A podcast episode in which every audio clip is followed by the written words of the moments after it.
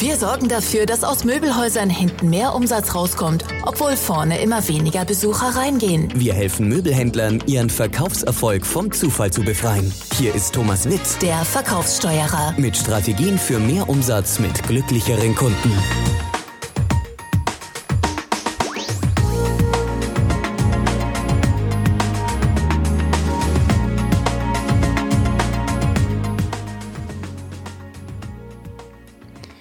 Heute geht es um das Dilemma von Führungskräften im Möbelhandel. Für wen ist das interessant? Möbelhausbesitzer, Manager in Möbelhäusern, Vertriebsleiter, Hausleiter, kurz gesagt Führungskräfte im Möbelhandel. Und ich würde mal vermuten, obwohl ich seit ungefähr 15 Jahren fast exklusiv im Möbelhandel berate und trainiere, dass es in anderen Bereichen sich mit Verkaufsmanagern genauso verhält. Als erstes mal ein Begriff. Ich nenne Führungskräfte im Möbelverkauf, nenne ich Verkaufssteuerer, denn das ist meiner Meinung nach das, was sie tun sollten. Und in dieser Podcast-Folge möchte ich aufräumen mit der Fantasie, dass eine eierlegende Wollmilchsau existiert. Das heißt, eine Führungskraft, die alles gut kann, sowohl Listen bearbeiten wie auch auf die Zahlen gucken, aber auch ganz toll mit Menschen umgehen, auf der anderen Seite auch streng sein, sowas gibt es nicht. Ein guter Verkaufssteuerer ist ein Spezialist mit genau bekannten Fähigkeiten und Verhaltensmustern. Und deswegen sollte er genauso ausgewählt und eingesetzt werden. Ja, wenn Sie einen Ferrari am Strand fahren, wird das nicht besonders gut funktionieren. Und wenn Sie mit einem Jeep auf den Nürnbergring wollen, werden Sie auch nicht als Erster ankommen. Also wir müssen die Leute so auswählen, dass sie für die Position passen und dann auch so einsetzen, wie sie eingesetzt werden können, eingesetzt werden wollen auf ihrer Fähig aufgrund ihrer Fähigkeiten. Denn jede Fehlbesetzung einer Führungsposition im Verkauf kostet im Schnitt über 100.000 Euro in verbrannten Verkaufschancen, demotivierten Verkäufern und Verkäufern, die unter Umständen das Unternehmen verlassen. Was erfahren Sie hier? Sie erfahren, was Verkaufssteuerer eigentlich tun sollten, was meiner Meinung nach der Job einer Führungskraft im Verkauf ist, welches Persönlichkeitsprofil Sie dafür brauchen. Die gute Nachricht ist, Persönlichkeitsprofile kann man mit sehr günstigen, standardisierten Tests ganz gut abgreifen. Äh, denn Sie können nur die richtigen Mitarbeiter finden, wenn Sie wissen, nach wem Sie suchen. Deswegen würde ich Ihnen empfehlen, so ein Profil zu erstellen für die wichtigsten Positionen in Ihrem Unternehmen. Und Sie lernen hier, wie Sie Verkaufssteuerer optimal einsetzen. Also, los geht's.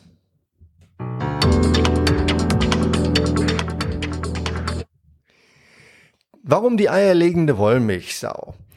Ich denke mir manchmal, dass Führungskräfte im Verkauf sich oft so fühlen wie eckige Zapfen in runden Löchern. Hausleiter, Verkaufsleiter, Abteilungsleiter im Möbelhandel, die sollen einerseits sollen das totale Menschenmenschen sein. Das heißt, die sollen begeistert sein und begeisternd. Sie sollen gerne auf Mitarbeiter und Kunden zugehen. Sie sollen Menschen zur Höchstleistung inspirieren, immer auf der Fläche sein, den Verkauf steuern. Auf der anderen Seite sollen sie aber detailverliebt sein, die Ausstellung in Ordnung halten, Listen abarbeiten, auf jede Nachfrage, sei es aus der eigenen Verwaltung oder vom Hersteller, sollen sie sofort antworten. Sie sollen jede Menge administrative Aufgaben zeitnah und ordentlich erledigen, ihre Zahlen im Griff haben. Das widerspricht sich aber. Leider setzen diese beiden Extreme völlig gegensätzliche Charaktere voraus und gegensätzliche Kernkompetenzen. Wer hervorragend mit Menschen umgehen kann, mag normalerweise keine Listen und umgekehrt. Also mich können Sie mit Listen und Formularen jagen. Bei so einer widersprüchlichen Arbeitsstellenbeschreibung muss die Führungskraft irgendwo anecken. Und das passiert ganz oft. Die Führungskraft tut das, was ihr scheinbar gesagt wird. Ne? Ich gehe auf die Fläche, steuere den Verkauf, sorge dafür, dass meine Verkäufe optimal funktionieren. Ähm, und dann wird sie zunehmend kritisiert, weil irgendwelche Listen nicht abgearbeitet werden oder weil in irgendeiner Koje der Geschirrspüler fehlt. Äh, das muss nicht sein, wenn man sich nämlich gleich überlegt, äh, wofür die Leute da sind. Äh, ich sage mal, Administration und Einkauf sind leider in vielen Möbelhäusern mächtiger als der Verkauf. Und die Inhaber sind mehr in ihre Ausstellung als in die Kunden verliebt. Also, die eierlegende Wollmilchsau, das ist die Fantasie, dass wir einen finden, der alles kann und alles macht. Und auf meine Frage äh, hier in unserem Möbelhaus, wofür bekommt denn der Hausleiter mehr Ärger? Für eine kaputte Deckenlampe oder für einen Verkäufer, der seine Vorgaben nicht erreicht? Die Antwort ist da meistens, na, die kaputte Beleuchtung. Dass der Verkäufer seine Vorgaben nicht erreicht, hat schon niemand verstanden, äh, wahrscheinlich noch nicht mal der Verkäufer, aber der Besitzer weiß überhaupt nicht, wie die Vorgabe war. Meine zweite Frage ist dann, was wird denn vom Inhaber eher bemerkt und energisch eingefordert? Ja, eine nicht abgearbeitete Rückfrage oder unbetreute Kunden in der Ausstellung und dass sich da jemand drum kümmert. Die Antwort ist klar, die unbetreiten Kunden werden meistens gar nicht gesehen und alle haben sich auch dran gewöhnt. Die Abschöpfung wird nicht gemessen, das heißt, wir wissen gar nicht, wie viel Prozent der Leute, die vorne reinlaufen, hinten mit dem Kaufvertrag wieder rauslaufen. Also wie viel Prozent wir mit Möbeln glücklich machen. Wir wissen auch nicht, wie viel Umsatz wir pro Besucherpartie machen. Äh, das finde ich immer ein bisschen seltsam. Wenn ich Möbelhändler frage, wie viel verbraucht Ihr Auto denn auf 100 Kilometer, dann wissen die das meistens bis auf die Nachkommastelle genau. Und wenn ich dann frage, wie viel Besucherpartien brauchen Sie denn für 100.000 Euro Umsatz, dann gucken die mich an wie ein Auto äh, und sind erstmal überrascht. Die wissen es nicht. Nun macht äh, das Werbebudget normalerweise 5, 6 Prozent eines Möbelhauses aus, also vom, vom Gesamtumsatz. Und die persönliche Tankrechnung des Inhabers wahrscheinlich kein Tausendstel. Also sollte man doch damit sich beschäftigen, was man aus dieser, aus diesem knappen Gut, aus der Frequenz, aus den Besuchern macht. Ja, der Grund ist eben, dass äh, die Inhaber viel zu sehr in den Einkauf und in die Administration verliebt sind und nicht in die Kunden. Äh, unsere Firma, die Thomas Witt Consulting, sorgt dafür, dass aus Möbelhäusern hinten mehr Umsatz rauskommt, obwohl vorne immer weniger Besucher reingehen. Und dafür brauchen wir Führungskräfte, die ihre Zeit vor allem dafür benutzen, Verkäufer zu motivieren, zu steuern und dafür zu sorgen, dass sie morgen ihren Job besser machen können als heute. Solche Führungskräfte heißen bei uns daher auch Verkaufssteuerer, denn das ist genau das, was sie tun sollten, den Verkauf steuern. Die Arbeitsplatzbeschreibung eines gleicht mehr der eines Fußballtrainers als einem herkömmlichen Hausleiter im Möbelhandel. Ähm, ganz früher, als ich angefangen habe, mein damaliger Geschäftspartner, leider mittlerweile verstorben, dem habe ich gesagt, du, wenn wir da in den Möbelhäusern trainieren und in den Prozess eingreifen, dann stören, nehmen wir doch dem, dem Verkaufsleiter Aufgaben weg. Das ist doch seine Kompetenz. Und er guckte mich nur an und sagte, nein, nein, Thomas, das hast du falsch verstanden. Ich sage, ja, aber der Verkaufsleiter, äh, wir, wir greifen doch da in die Verkaufssteuerung ein. Und er sagte, Thomas, weißt du, kennst du Zitronenfalter? Ich habe gesagt, ja, doch, ich glaube ja. Äh, das sind so, so Falter, Schmetterlinge. Und er hat gesagt, und was machen die denn den ganzen Tag, die Zitronenfalter? Ich gesagt, ja, wahrscheinlich rumfliegen von Blüte zu Blüte, Honig essen, was auch immer, was, was Schmetterlinge so machen. Und dann sagte Chris Eifel, ganz fiese, ja, aber du glaubst nicht, dass ein Zitronenfalter tatsächlich Zitronen faltet, oder? Und ich musste lachen. Was er meinte ist, genauso wenig wie ein Zitronenfalter Zitronen faltet, äh, steuern die meisten Verkaufssteuerer den Verkauf oder Verkaufsleiter leiten den Verkauf. In der Regel sitzen die in einem Büro und gehen ab und zu mal über die Fläche und fragen, wie es so läuft. Ne? Wie ein Falter von Blümchen zu Blümchen. Ähm, also wir sind aber darauf angewiesen, dass Führungskräfte tatsächlich diesen Steuerungsjob machen. Und dafür müssen Führungskräfte das ideale Profil für die menschliche Seite des Jobs haben. Ne? Wenn du Menschen nicht gerne hast, dann wird es dir sehr, sehr schwer gelingen, Verkäufer zu motivieren und Kunden glücklich zu machen. Das Zweite, was wichtig ist, ist, dass diese Leute, seltene Rennpferde, von administrativen Aufgaben weitgehend entlastet werden. Um das ganze Thema voranzubringen, haben wir vor circa zehn Jahren eine Studie zum Idealprofil eines Verkaufssteuerers erstellt. Den Link, äh, also ich verlinke das unten, damit Sie sich die runterladen können im Ganzen, aber ich werde Ihnen kurz erklären, was dabei rauskam. Ähm, diese Studie hat viele unserer Kunden veranlasst, die Aufgaben ihrer Führungskräfte zu, zu überdenken. Ich erkläre mal kurz, wie wir die Studie gemacht haben, sagen wir mal so semi-wissenschaftlich. Schritt eins war, wir haben nach der eigenen subjektiven Einschätzung unseres Trainer Trainerteams, also der Thomas Witt Consulting, eine sogenannte Insights Arbeitsstellenanalyse erstellt. Es gibt automatisierte äh, psychologische Tests und äh, eine dieser Dienstleistungen ist, man kann bestimmte Aussagen in Reihenfolge bringen über den Job also was ist das Wichtigste, was ist das Zweitwichtigste und dann kommt eine Arbeitsstellenanalyse raus. Äh, auch das ist eine Sache, die wir Ihnen äh, anbieten können. Ziel war, wir wollten die Anforderungen des Arbeitsplatzes an einen Verkaufssteuerer modellieren. Der zweite Schritt war, über die Jahre haben wir natürlich jede Menge Verkaufssteuerer kennengelernt, Hunderte. Äh, wie auch immer die sich nannten, Hausleiter, Verkaufsleiter, Abteilungsleiter. Ähm, die hatten eins gemeinsam, die haben tatsächlich steuernd in den Verkauf eingegriffen.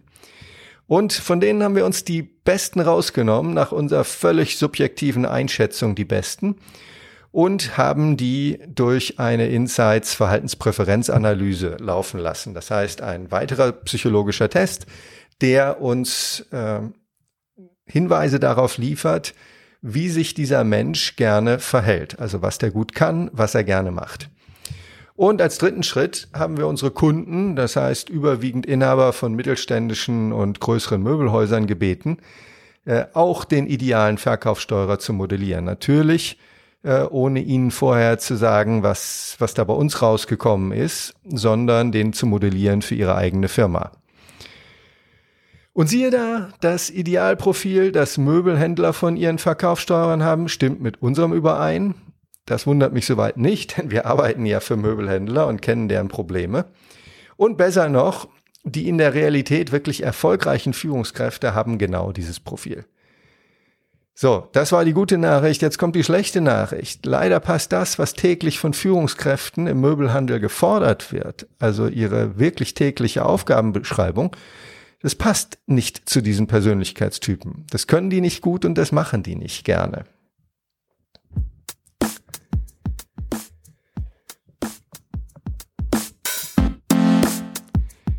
So, Spannung steigt. Was ist das also für ein Mensch, dieser ideale Verkaufssteurer, das seltene Wesen? Äh, dieses von uns genutzte Insights-Modell bildet das menschliche Verhalten in zwei Dimensionen ab. Die erste Dimension ist der Grad der Extraversion oder Introversion.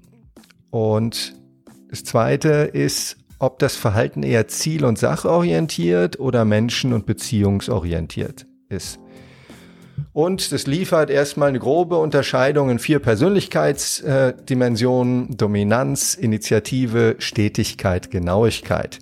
Deswegen nach Dominanz, Initiative, Stetigkeit, Genauigkeit, nach den Anfangsbuchstaben ist das auch die DISC mit G am Ende Systematik genannt.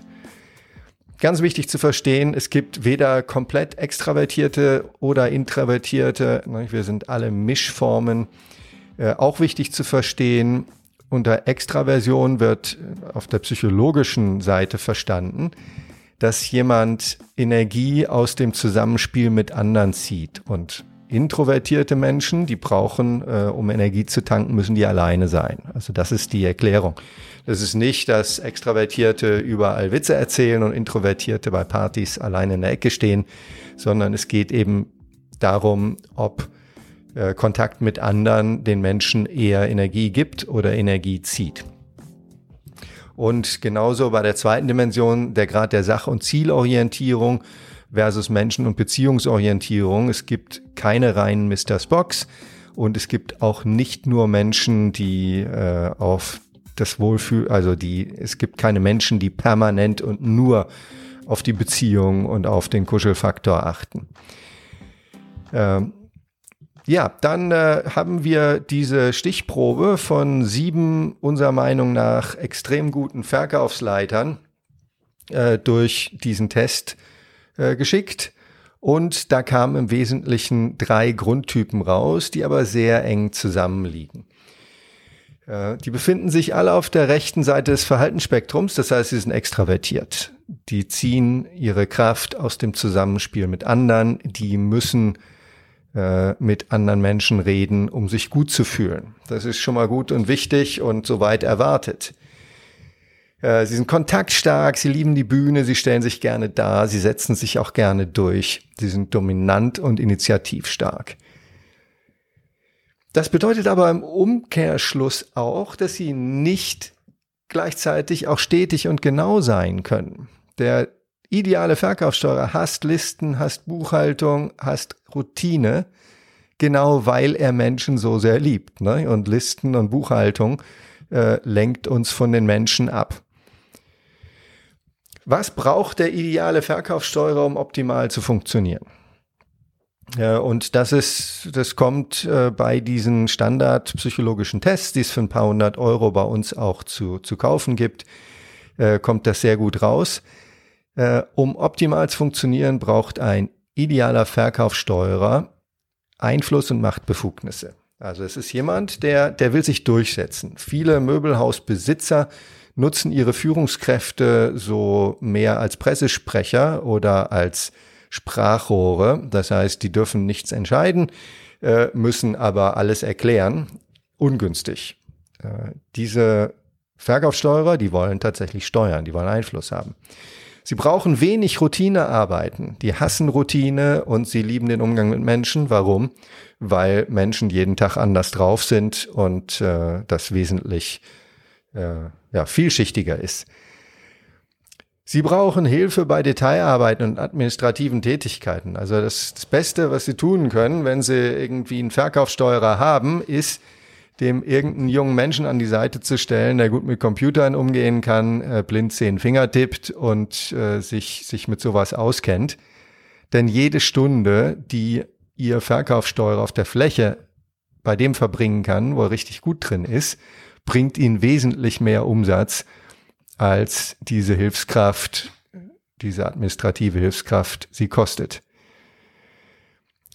Die Top-Leute brauchen ein offenes Ohr der Inhaber für individuelle Ansätze. Das heißt, äh, sie wollen Einfluss nehmen.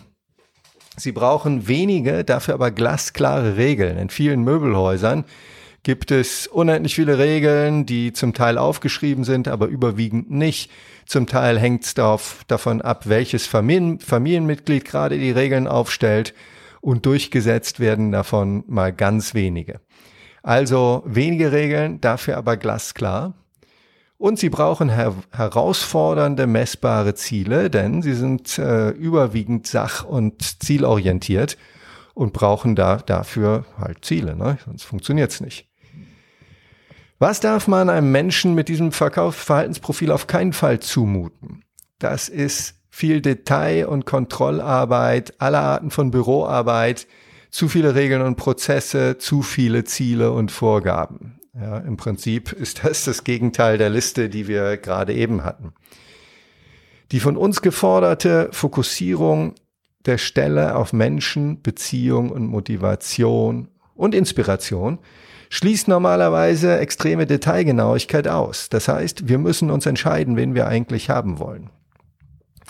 Ja, das war's erstmal. Äh, das Thema äh, Dilemma von Führungskräften im Möbelhandel oder die eierlegende Wollmilchsau. Äh, unten habe ich zum Artikel verlinkt und auch zum kostenlosen Download der vollen Studie. Wenn Sie Fragen dazu haben oder wissen möchten, wie man so eine Verhaltenspotenzialanalyse äh, buchen kann, dann melden Sie sich bei mir. Bis dann, Ihr Thomas Witt. Über 100 Möbelhäusern und 2000 individuellen Verkäufern haben wir bereits geholfen, mehr Umsatz pro Besucher zu machen. Wann entscheiden auch Sie sich dafür, Ihren Verkaufsprozess zu optimieren? Gehen Sie jetzt online auf www.verkaufssteuerer.de und holen Sie sich kostenlos Checklisten, Tipps und Tricks für mehr Verkaufserfolg trotz immer weniger Besuchern.